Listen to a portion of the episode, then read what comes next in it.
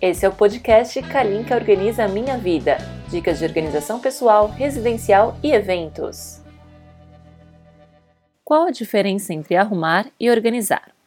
Hoje iremos falar um pouco sobre os termos arrumar e organizar, pois existe diferença entre eles. Você saberia me responder se sua casa está arrumada ou organizada? Segundo o dicionário, arrumar é pôr em ordem. Quando arrumamos, estamos cuidando da estética e deixando o ambiente mais bonito e agradável aos olhos. E organizar é arrumar dispondo de maneira que funcione. O que isso quer dizer? A organização é funcional e lógica. Iremos definir um local para cada coisa, para que fique tudo prático de encontrar na hora que precisa. Exemplo: as chaves de casa e do carro podem ficar organizadas no porta-chave na entrada da casa, pois você só usa quando entra ou sai. Exemplo 2: quando colocamos as roupas no armário, ele está arrumado, mas se colocarmos separando e categorizando por tipo ou cor, ele está sendo organizado. Arrumar é o primeiro passo para deixar a casa em ordem, mas deve ir além disso.